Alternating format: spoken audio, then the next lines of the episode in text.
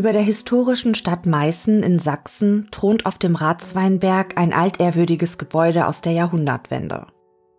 1905 wurde der Grundstein für das Bauwerk gelegt. Der Aufbau, bestückt mit roten Dachziegeln, auf dem sich vier kleine schwarze Türme in den grauen Novemberhimmel strecken, ist schon von weitem zu sehen. In diesem traditionsreichen Gymnasium Franziskanium unterrichten normalerweise etwa 70 Lehrkräfte rund 1000 Schüler. Doch der bisweilen stressige Schulalltag wird an diesem 9. November 1999 durch eine brutale Tat beendet, noch bevor er richtig begonnen hat. Vor der Schule steht ein schwarzer Leichenwagen. Zwei Bestatter hieven einen braunen Sarg in den Kofferraum. Einige Polizisten schauen den beiden Männern bedrückt bei ihrer Arbeit zu. Die betroffene Stille wird nur von den immer wieder auslösenden Kameras der Journalisten unterbrochen. Der 15-jährige Andreas wohnt mit seiner Familie in einer Neubauwohnung in einem kleinen Ort nahe der sächsischen Stadt Meißen. Das familiäre Umfeld des Jungen wird als unauffällig und intakt beschrieben. Der Teenager ist ein begeisterter Sportler. Um in der Schule gute Noten zu bekommen, muss er sich ganz schön anstrengen.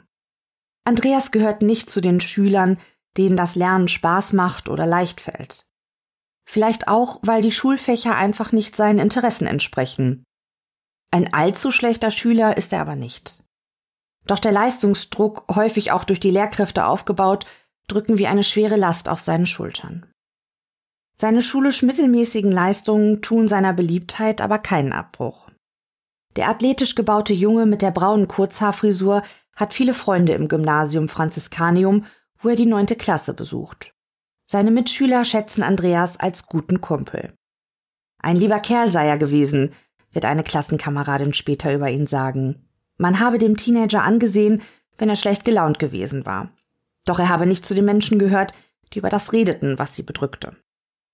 Es ist ein kalter Wintermorgen als Andreas an diesem Dienstag die elterliche Wohnung verlässt und sich auf den Weg zum Bahnhof macht. Mit dem Zug geht es Richtung Meißen. Der Junge schaut gedankenverloren aus dem Zugfenster und beobachtet die vorbeirauschende Landschaft. Auf dem Sitz neben sich hat er seinen Campingrucksack gestellt.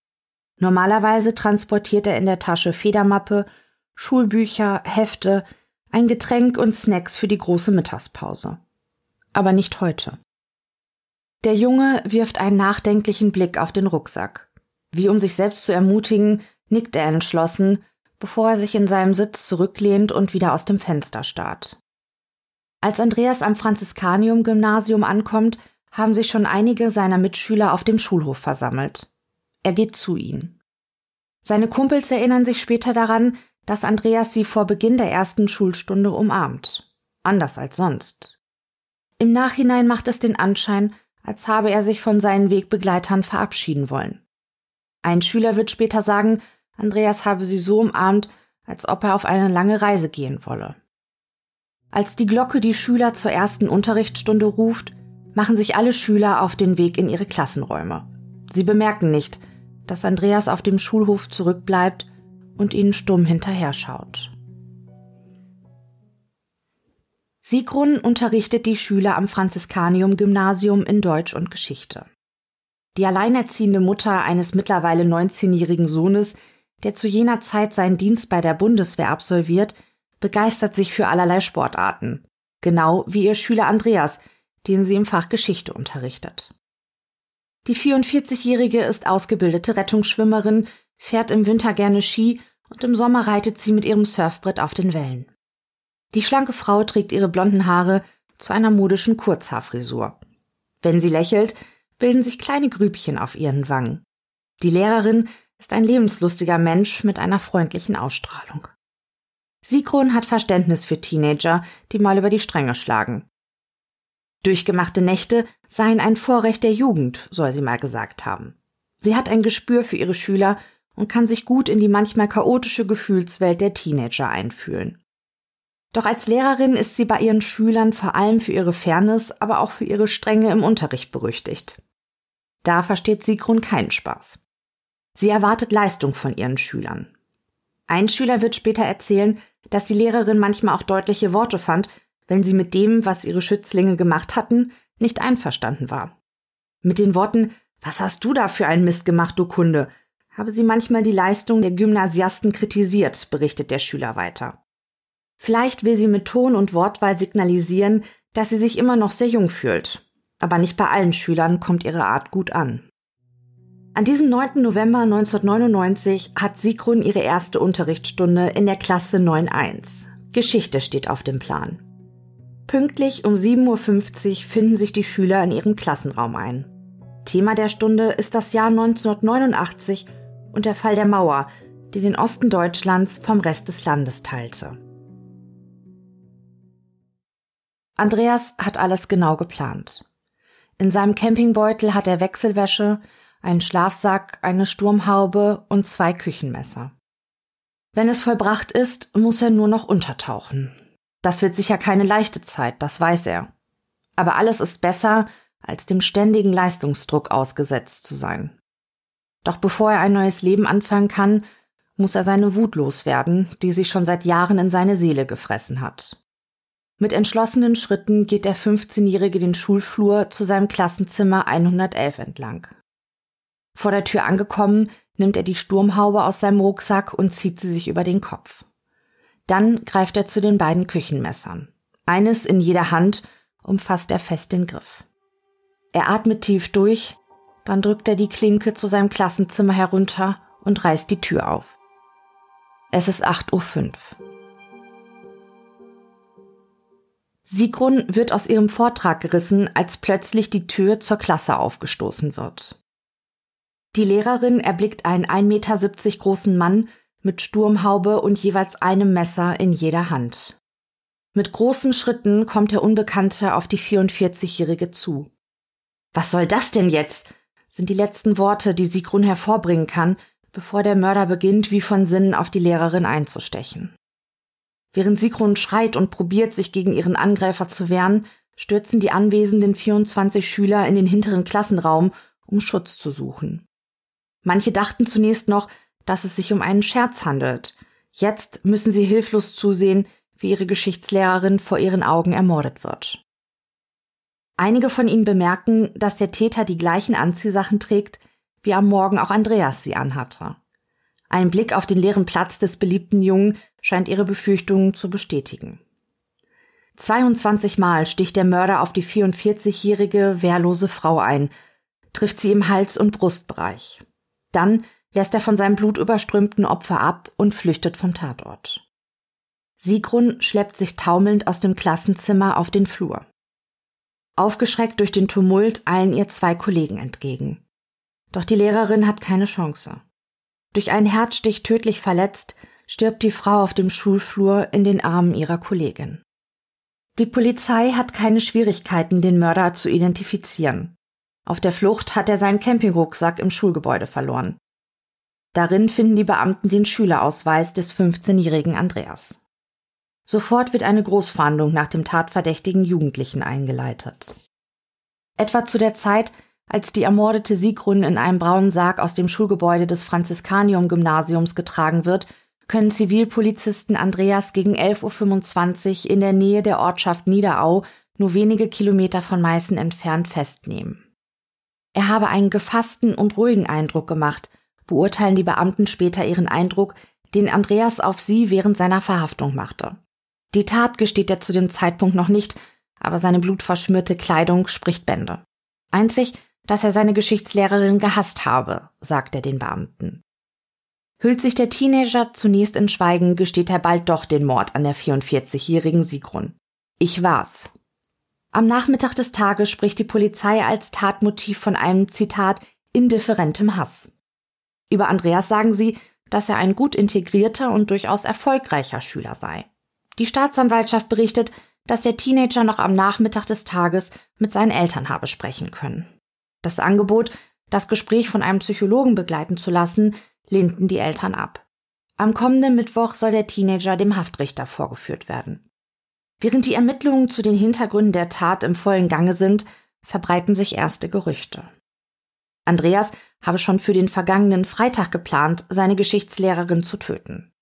Ein Mitschüler aus der Parallelklasse erzählt, dass der 15-Jährige schon einige Tage davon gesprochen habe, die ihm verhasste Sigrun zu töten und dann abzuhauen. Noch am Abend vor der Tat habe der Mitschüler mit Andreas telefoniert und ihm gesagt, dass er den Blödsinn sein lassen solle. Der 15-Jährige habe ihm versprochen, dass er, Zitat, es nicht macht. Doch der Mitschüler aus der Parallelklasse scheint nicht der einzige zu sein, dem Andreas von seinem Plan erzählt hat.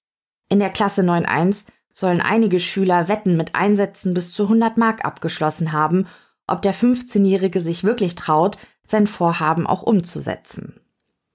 Jetzt befinden sich die Schüler der Klasse 9.1 und einige Lehrer in psychologischer Betreuung.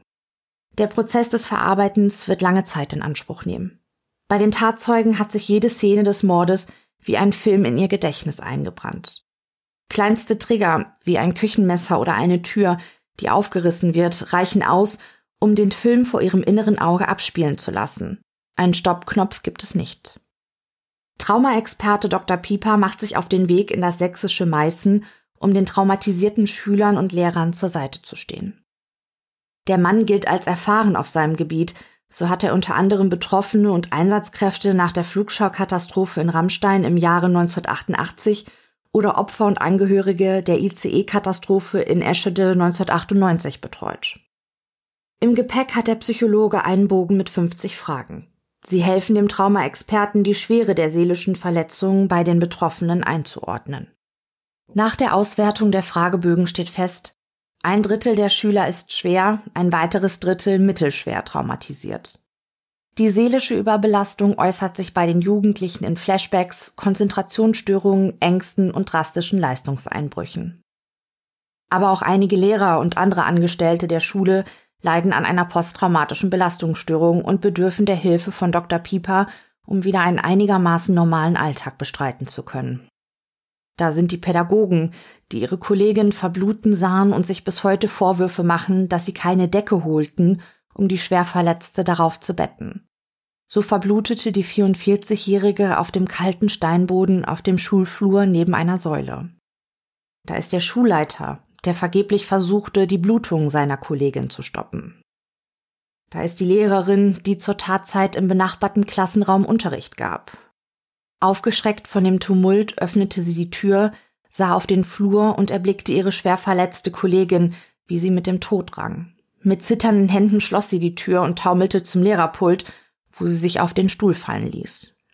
Mit vor Schreck geweiteten Augen brachte sie nur hervor, Frau L etwas ganz Schreckliches passiert.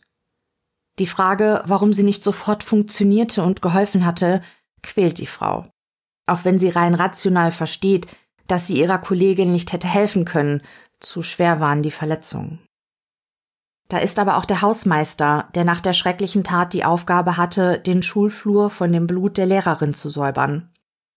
Das Bild von dem dunkelroten Blut, das sich mit dem Wischwasser vermischte und zu einer rosafarbenen Suppe wurde, brannte sich auf seine Netzhaut.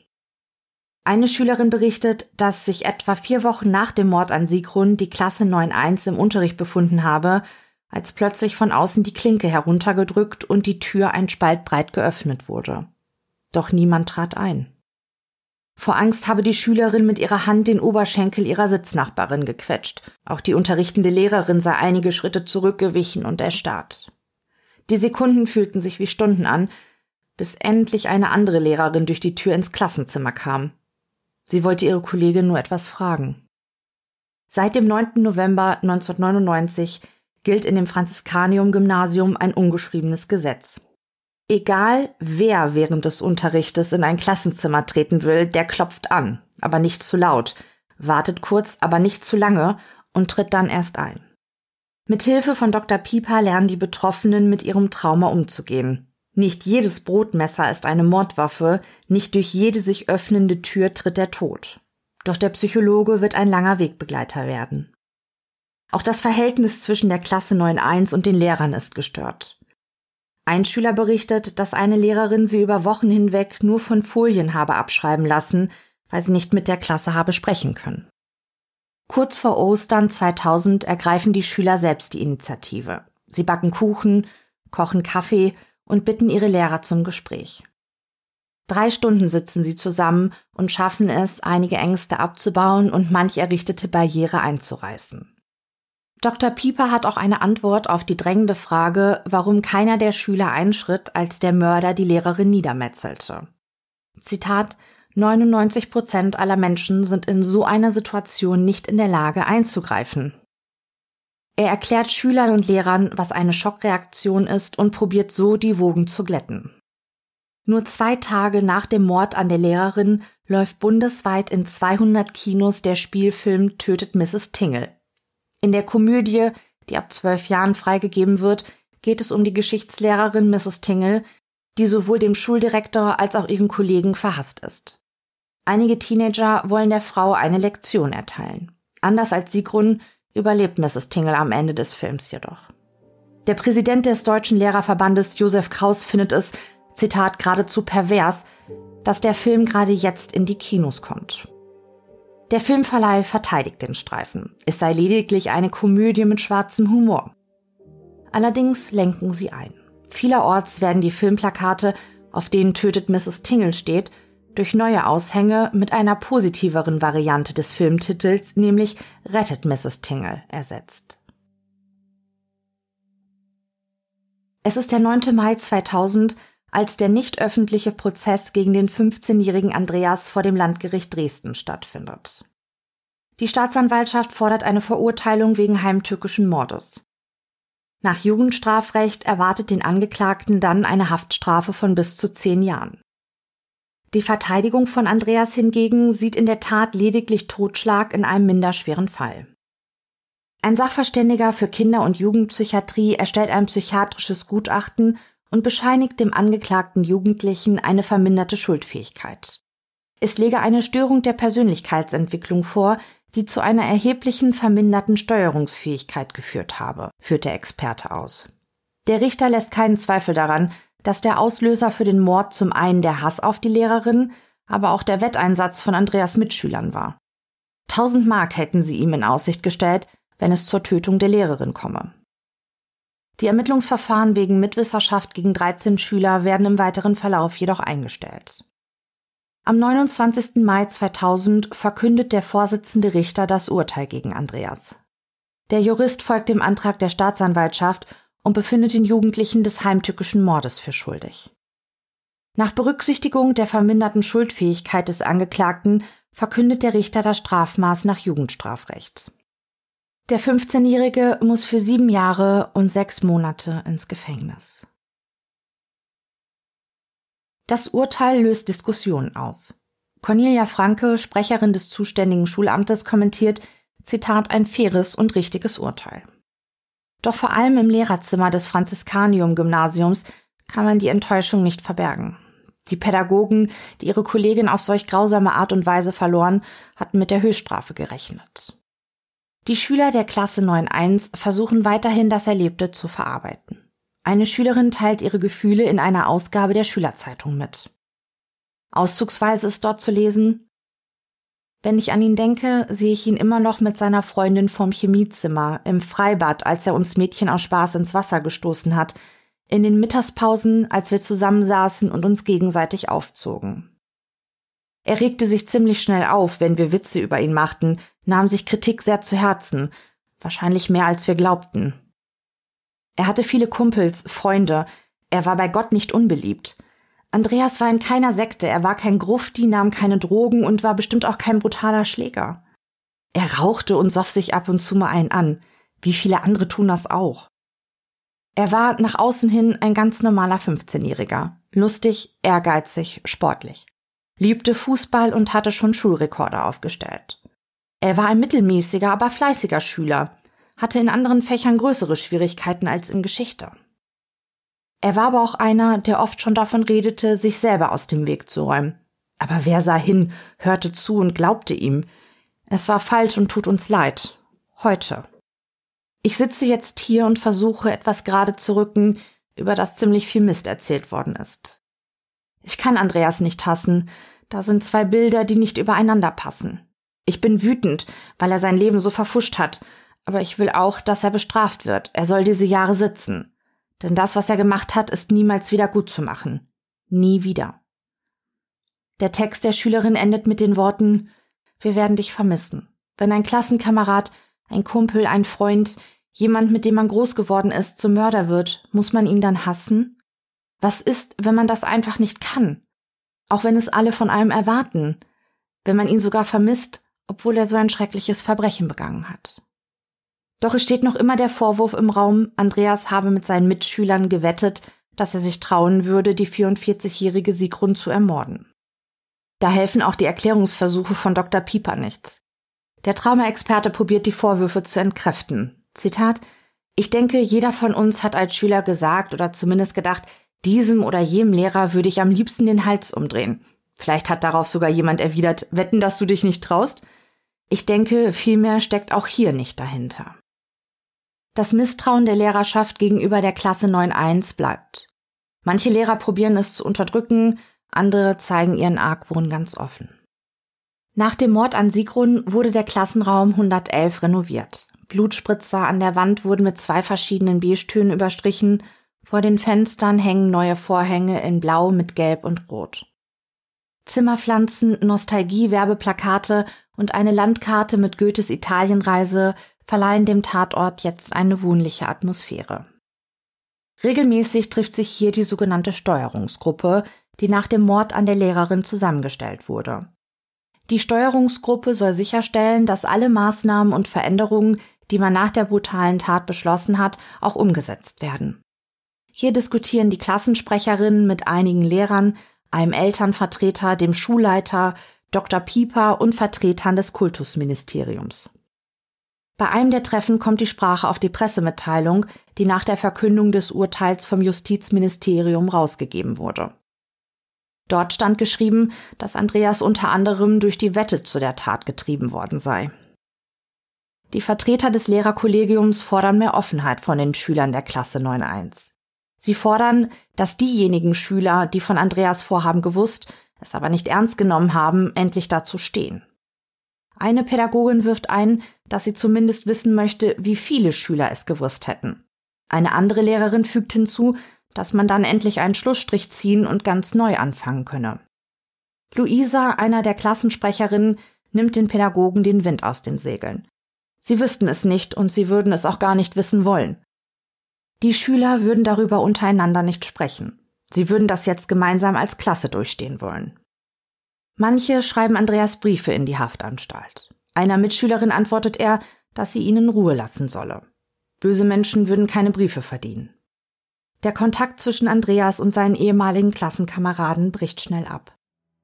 Manche Lehrer werden noch Jahre später den Klassenraum 111, in dem ihre Kollegin ermordet wurde, nicht betreten können. In die Säule, an deren Fuß Sigrun in den Armen ihrer Kollegin starb, wird zum Gedenken eine ovale Plakette aus Meißner Porzellan mit dem Namen der Toten und ihrem Sterbedatum eingelassen. Sieben Jahre später. Andreas wird im Sommer 2007 im Alter von 22 Jahren aus der Haft entlassen. Viel mehr dringt über ihn nicht in die Öffentlichkeit, auch später nicht. Heute müsste Andreas 37 Jahre alt sein. Die Journalistin Ute Meckbach schreibt anlässlich der Entlassung von Andreas einen Artikel für sz.de. Unter anderem besucht sie auch die Mutter der getöteten Sigrun. Die 65-Jährige war ebenfalls Lehrerin. Nur ein Jahr nachdem ihre Tochter ermordet wurde, starb ihr Mann an einer schweren Krebserkrankung. Lange habe die gläubige Frau mit sich gehadert. Sie fragte sich, wie sie das Vaterunser beten und Gott versprechen kann, dass sie ihren Schuldigern vergibt, wo sie doch für Andreas nur Hass empfinde, der ihr die einzige Tochter und einem Heranwachsenden seine Mutter nahm. Sie vertraute sich dem Pfarrer der Gemeinde an. Der Geistliche dachte kurz nach und sagte dann etwas, das der alten Dame die schwere Last von ihren Schultern nahm. Es sei nicht ihre Aufgabe, Andreas zu vergeben. Das könne nur Gott tun. Sigruns Mutter würde Andreas gerne sagen, dass sie ihm nicht vergeben kann, dass sie ihm aber wünsche, dass Gott ihm vergibt, dass er Freunde findet und dass seine Eltern ihn auch noch jetzt lieben können. Anders, so glaubt die 75-Jährige, würde er keinen Frieden mit sich finden. Rund tausend Menschen erweisen Sigrun die letzte Ehre. Zwei Säcke voll mit Kondolenzbriefen erreichen die Mutter der getöteten Lehrerin. In all dem Schmerz denkt die 75-Jährige aber auch an die Eltern des Mörders. Von Anfang an hätte sie unsägliches Mitleid mit der Mutter des Jungen gehabt. Sie habe sich gefragt, was diese Frau jetzt wohl durchmachen müsse. Andreas Eltern hätten sich nie bei der alten Dame gemeldet. Nur einmal, so erzählt die blinde Frau, habe sie gespürt, dass am Grab von Sigrun jemand neben ihr gestanden habe. Sie wisse nicht, wer es war, derjenige habe sich nicht zu erkennen gegeben. Sie bittet den Pfarrer, Kontakt mit Andreas herzustellen. Die ehemalige Lehrerin, die selbst den Großteil ihres Lebens mit den Sorgen und Nöten von Jugendlichen konfrontiert war, ist sich sicher, dass ihre Tochter nicht der alleinige Grund für die schreckliche Freisetzung von Wut und Hass war. Sie würde gerne wissen, was in Andreas vorging. Der Pfarrer bemüht sich vergeblich, den Kontakt zu Andreas herzustellen. Sein Aufenthaltsort nach der Entlassung aus dem Gefängnis wird nicht bekannt gegeben. Ob Sigruns Mutter, die heute 90 Jahre alt wäre, noch lebt und ob sie jemals Gelegenheit hatte, ihre Fragen dem Mörder von Tochter Sigrun zu stellen, ist nicht bekannt. Die Journalistin Ute Meckbach spricht 2007 auch mit dem Schulleiter des Franziskanium-Gymnasiums, der in jenem Jahr in Rente geht. Auch er wird nie vergessen, welch schreckliches Verbrechen sich an jenem Novembertag in seiner Schule zugetragen hat. Vieles habe sich verändert. Früher habe er schneller und schärfer kritisiert, heute würde er sich genau überlegen, welche Wirkung die Kritik bei seinen Schülern entfalten könne. Vielleicht, so sagt der Schulleiter, habe der Schüler gerade erst erfahren, dass sich seine Eltern scheiden lassen. Wie, fragt er, mag es diesem verstörten Kind gehen, wenn es sich wegen eines Fehlers in die Ecke gedrängt fühle? Es sei wichtig, so etwas zu hinterfragen. Auch sieben Jahre nach dem Mord wüssten die Schüler alle ganz genau, wer Siegrund war. Doch gesprochen würde nur noch selten über die ermordete Lehrerin, auch nicht unter den Kollegen. Der Schulleiter bedauere das zwar, aber, so sagt er weiter, sei die Schule kein geeigneter Ort für solche Gespräche.